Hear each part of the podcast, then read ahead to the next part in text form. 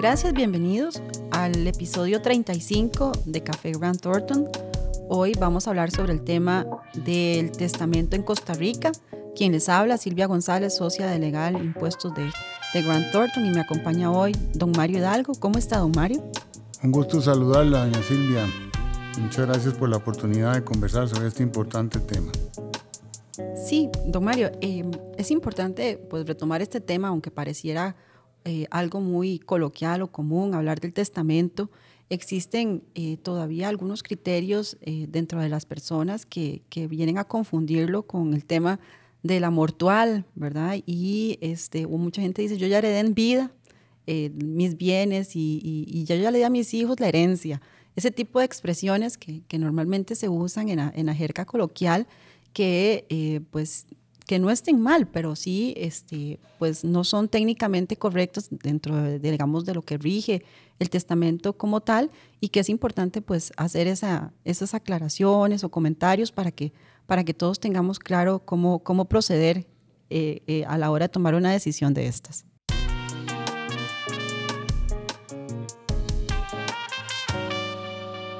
Sin lugar a dudas, este, la muerte de una persona tiene consecuencias jurídicas, como lo tienen otros hechos o eventos.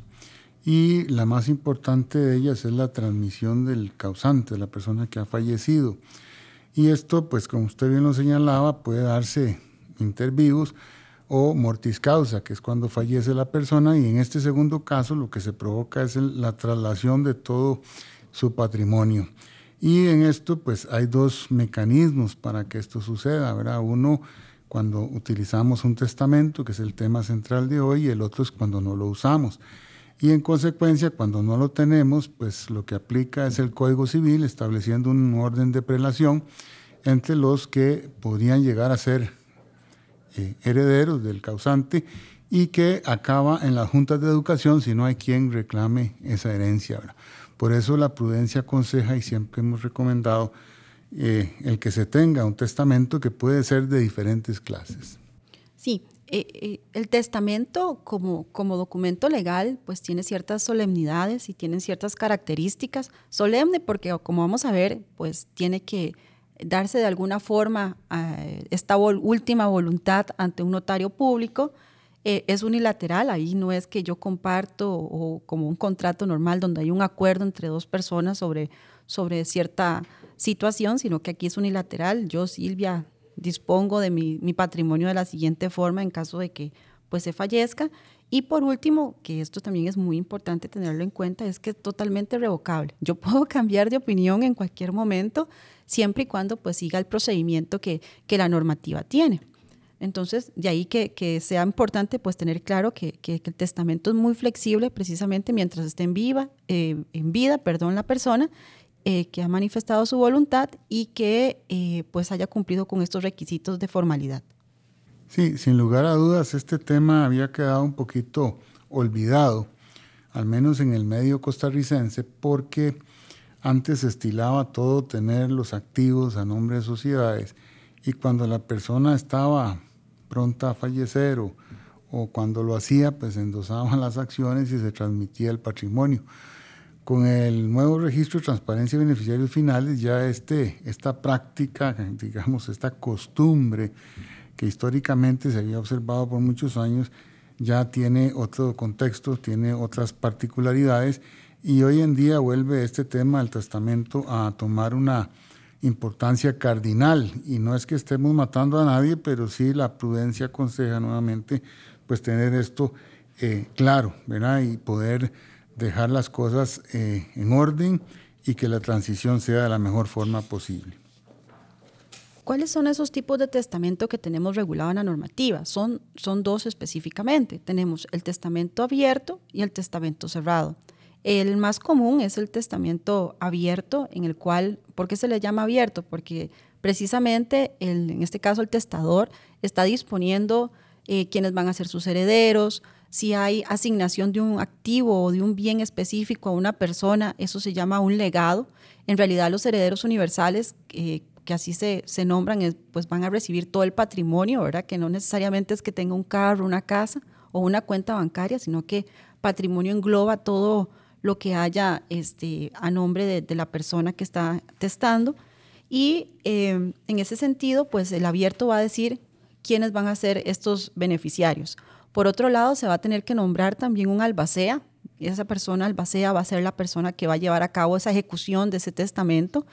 Eh, el testamento se podría ejecutar una vez que la persona falte, en el caso de, cualquiera de los, de los, tipos, ante un notario público y se puede hacer una sucesión eh, notarial siempre y cuando no exista un menor de edad o una persona que no tenga capacidades mentales, o simplemente se ejecuta ante un juez eh, de la República a efectos de que se, que se disponga.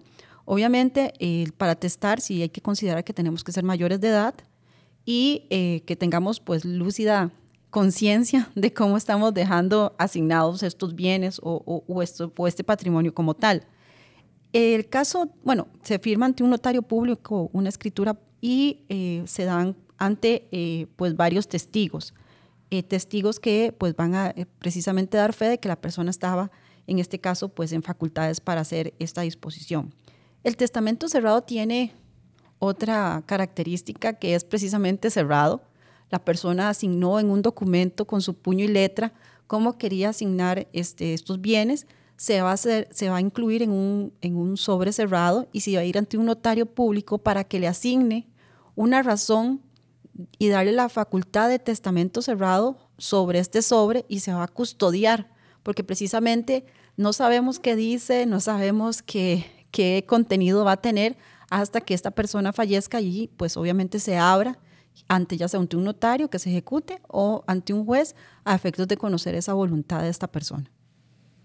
Sí, efectos. en efecto es muy importante esta última característica porque el notario que haya sido designado para este ejercicio debe tomar aquellas providencias necesarias para asegurar que el sobre esté cerrado de tal modo que se garantice su inviolabilidad y muy importante destacar que tanto la escritura como la razón deben ser firmadas por el testador, el notario y dos testigos instrumentales, y que concluida la diligencia se devolverá el testamento al testador. Quienes no sepan leer ni escribir no pueden hacer un testamento cerrado. Eso es un tema que tenemos que tener siempre en cuenta y también hacer hincapié en la designación del albacea, ¿verdad? o designación de este albacea eh, por parte del testador, eh, que lo asigna en su testamento, y es una especie de administrador y ejecutor al mismo tiempo de las disposiciones de ese testamento.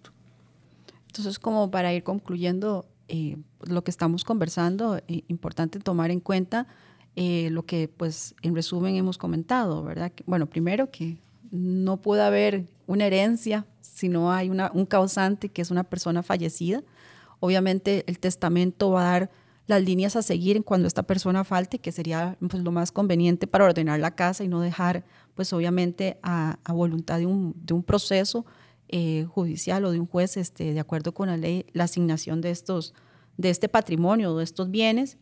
Eh, bueno, un tema importante, los herederos no responden por deudas, eh, eso es nada más ahí hasta el final, después obviamente de cancelar cualquier situación, pues a manera de inventario se, se, tendría esta herencia. Eh, considerar que, el, que el, tema de los testigos, la forma en que vamos a hacer el tema de la, del testamento, si va a ser abierto, si va a ser cerrado. Eh, para eso es importante pues la asesoría del notario que nos va a ayudar a hacer esta gestión. nombrar un albacea, que sea una persona de confianza, y, este, y que pueda ejecutar esta última voluntad para efectos de, digamos, de, de, ya de, faltar esta persona en, en, en caso del, del, testamento. Entonces, eh, no sé, don Mario, ¿algún comentario adicional? No, únicamente resaltar eso que usted mencionó, que es muy importante, de la separación de patrimonios, ¿verdad? En otros países, si recurrimos a la legislación comparada, el heredero o herederos eh, reciben tanto las obligaciones como los activos. Y aquí en nuestro país no, ¿verdad? Primero se pagan las deudas y de lo que queda se distribuye entre los herederos, lo cual pues da tranquilidad a estas personas que han sido designadas como tales. Pues agradecemos mucho su atención. Eh, espero que la información que pues, hemos conversado eh, les sea de utilidad en, en, la toma de decisiones como es este tema de la, de la sucesión y los esperamos nuevamente en otro Café Grand Thornton. Quienes habla Silvia González. Un placer eh, y muchas gracias. Y de igual forma se despide Mario Hidalgo, quien en compañía de doña Silvia pues hemos abordado este importante tema. Muchas gracias.